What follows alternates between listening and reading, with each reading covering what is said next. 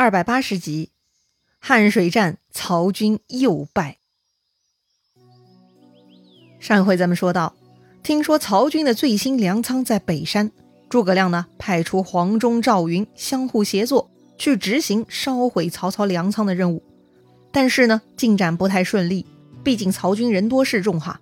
黄忠呢落入了下风，好在赵云及时救助呢，才得以保住性命。但后来赵云布置得当。曹操反扑赵云的时候是碰了一鼻子灰，反被赵云啊又一次杀了个大败。当时曹操被赵云的弓弩手给射怕了，就开始逃跑了。赵云看到曹操跑了，就下令金鼓齐鸣，气势汹汹来追杀曹操。哎呀，这样一来，曹操跑得更是飞快了。要说呀，曹军真的是人多，前队开始往后跑，后队人马还不知情呢，还在继续往前跑。这不，自己人又撞了自己人，搞得是一团糟。于是啊，又陷入了曹兵自相践踏的局面，那是混乱无比呀。最后啊，曹操大部队被迫退到了汉水河边，不少人有落水而死。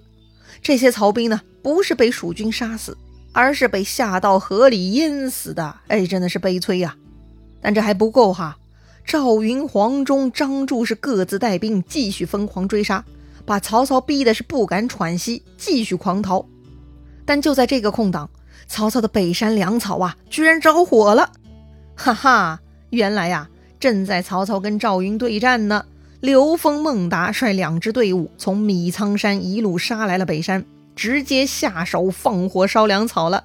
也就说呀，诸葛亮表面上派了赵云、黄忠去完成烧粮草任务，但实际上呢，还有第三个保险。那就是刘封、孟达，所以啊，要想成功，必须得有后备方案才算完整呢。哎，就算是赵云、黄忠这样的名将，也不能确保万无一失。其实呢，也正因为他们显眼，吸引到了曹操火力，这刘封、孟达才得以找到下手机会呀。哎，这才是真正的配合战呢。得了，一时打不过曹操呢，索性放弃了北山粮仓，丢弃大寨，一路逃回南郑城中去了。曹操一走，赵云一路霸占了曹营，黄忠一路夺取北山粮仓，其他人呢去收拾汉水边曹军丢下的战斗武器了。哎呀，这回是收获很大呀！于是啊，赵云派人去报告刘备，刘备呢就跟诸葛亮一起亲自来到汉水了。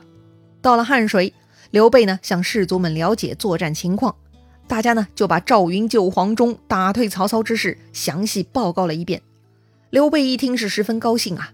再看看山前山后都是险峻之路，想到赵云再次反复厮杀，刘备啊对诸葛亮感慨了：“子龙一身是胆呐。”可不是吗？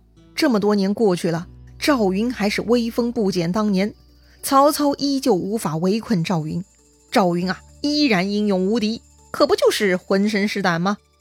于是呢，刘备又赐赵云虎威将军封号。摆宴庆贺，大大犒劳军士。正当大家高兴呢，忽然下面来报说曹军又杀回来了。听到这个消息，刘备呢，哎，居然不慌不忙哈。嗯，难得刘备也如此胸有成竹啊。看来啊，是一路上节节胜利，让刘备的军事感觉也上来了哈。刘备呢，稳稳的率蜀军到汉水西岸屯驻迎敌。曹军这边呢，这回派出来的先锋是徐晃。副将呢是当地的一个巴西荡渠人，姓王，名平，字子君。这个王平啊是自告奋勇拿到这个位置的哈。他说自己了解此地地形，愿意协助徐将军破蜀。曹操很高兴，就同意王平跟着徐晃了。曹操呢自己屯大军于定军山北。但是啊，虽然曹操认可了王平，但徐晃是有些骄傲，他不以为然呐。王平的特长呢是了解此处地形。但徐晃排兵布阵，根本不问王平意见，他是一意孤行啊！当时徐晃下令前军渡水到西岸，然后列阵。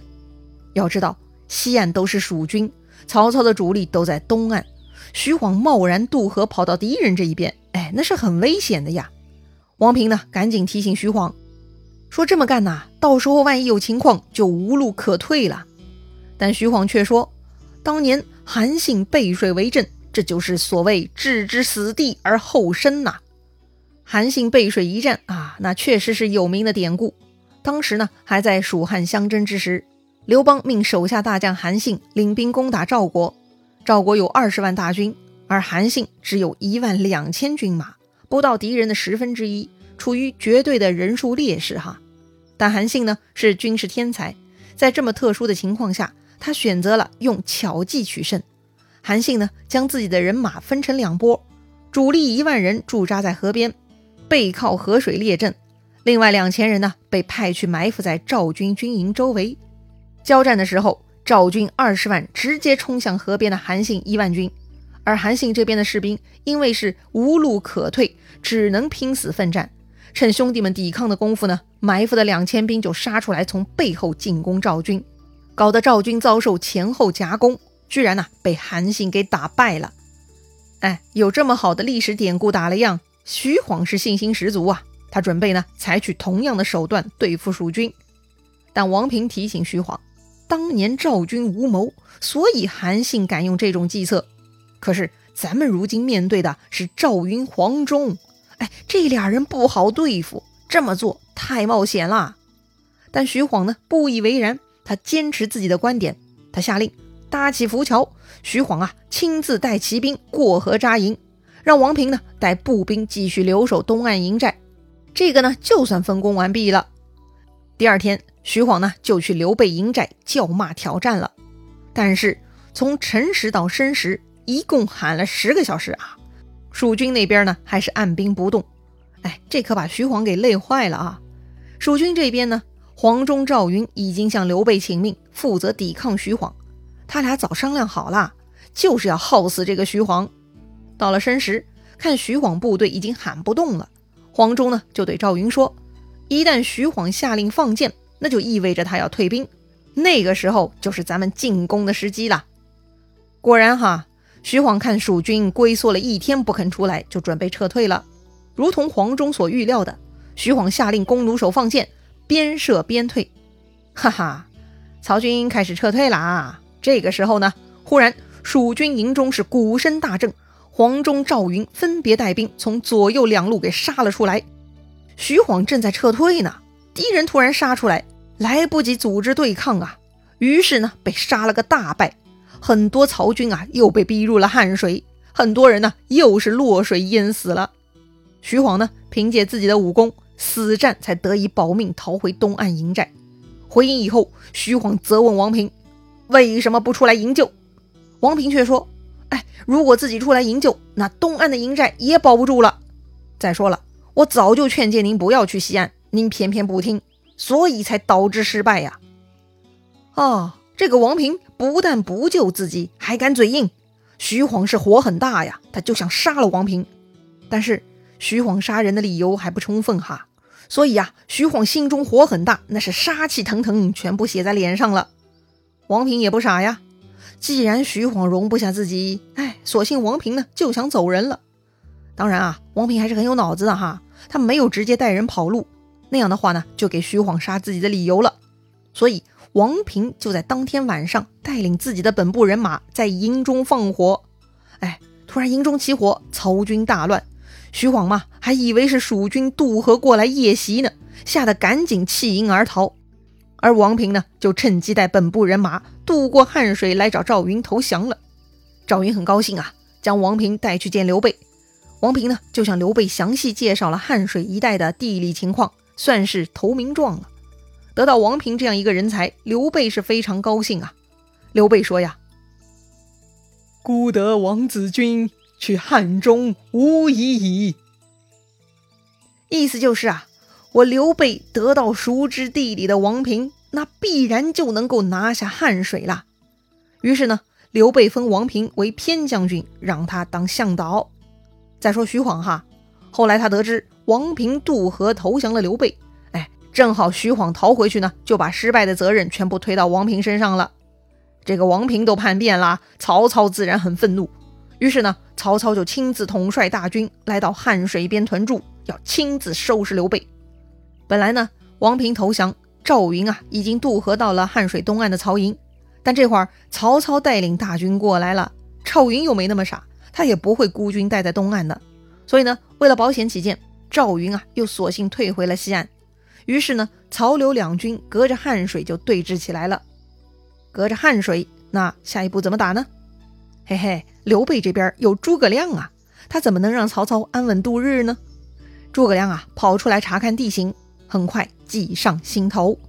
诸葛亮呢，给赵云交代了一个奇怪的任务，让赵云带领五百人，带上战鼓和号角，埋伏在汉水上游的一个土山之下，约定啊，半夜或者黄昏，只要听到大本营中有炮响，就跟着擂鼓吹号。但是啊，仅仅如此，不要出战。哎，这是什么花招呢？虚张声势吗？哼！第二天呐，曹操派人去蜀军寨前挑战，但蜀军这边根本不理，连一支箭都没有射出来，让曹军呢白忙了一天，空手而归。到了半夜，诸葛亮躲在高山上观察曹营动向，发现曹营都熄灯就寝了，诸葛亮呢就开始行动了。他下令营中放炮，给赵云打出信号。上游的赵云听见炮声，就跟着擂鼓吹号。一时间呐，山野之中是战鼓隆隆，号角齐鸣，似乎有千军万马在山谷中奔腾呢。曹军听到声响，以为是蜀军来劫营了，吓得立刻爬起来，穿上盔甲，拿起武器。可是跑出去却没有看到半个蜀军的影子。曹操下令里外搜查，也没有找到敌人一点踪影。哎，折腾了一个多时辰，也没有找出头绪，这也太古怪了。的确，蜀军没有渡河来到东岸呢。于是呢，曹营再度回归平静，又一次熄灯就寝了。哦，想睡觉是吧？看到曹军睡下了，诸葛亮呢又下令放炮，然后赵云那边又击鼓鸣号，战士们呢又在山谷中呐喊，战鼓隆隆，一副就要杀入曹营的样子。哎呀，这响彻山谷的吼叫声，弄得曹兵呢又再度爬起来寻找敌人。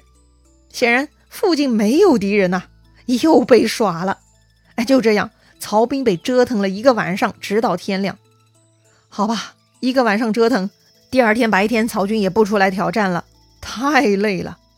但是到了晚上，诸葛亮呢又故伎重演，就这样一连搞了三个晚上。把曹操他们折腾的完全不能休息，曹操多疑呀，啊，越是敌人虚张声势，曹操呢越觉得这是刘备那边在引诱自己呢，所以曹操呢越是按兵不动。但曹操按兵不动呢，就给了诸葛亮骚扰的机会。后来呀，曹操实在受不了了，他索性就拔寨后退三十里，远离刘备，跑到空旷之地扎营了。哎，惹不起还躲不起吗？要说呀。曹操遇到诸葛亮啊，还真的是倒大霉了。当年赤壁之战之后，在夷陵道、华容道的曹操不幸遭遇，那都是拜诸葛亮所赐啊。这回汉中战，曹操能否扳回一城呢？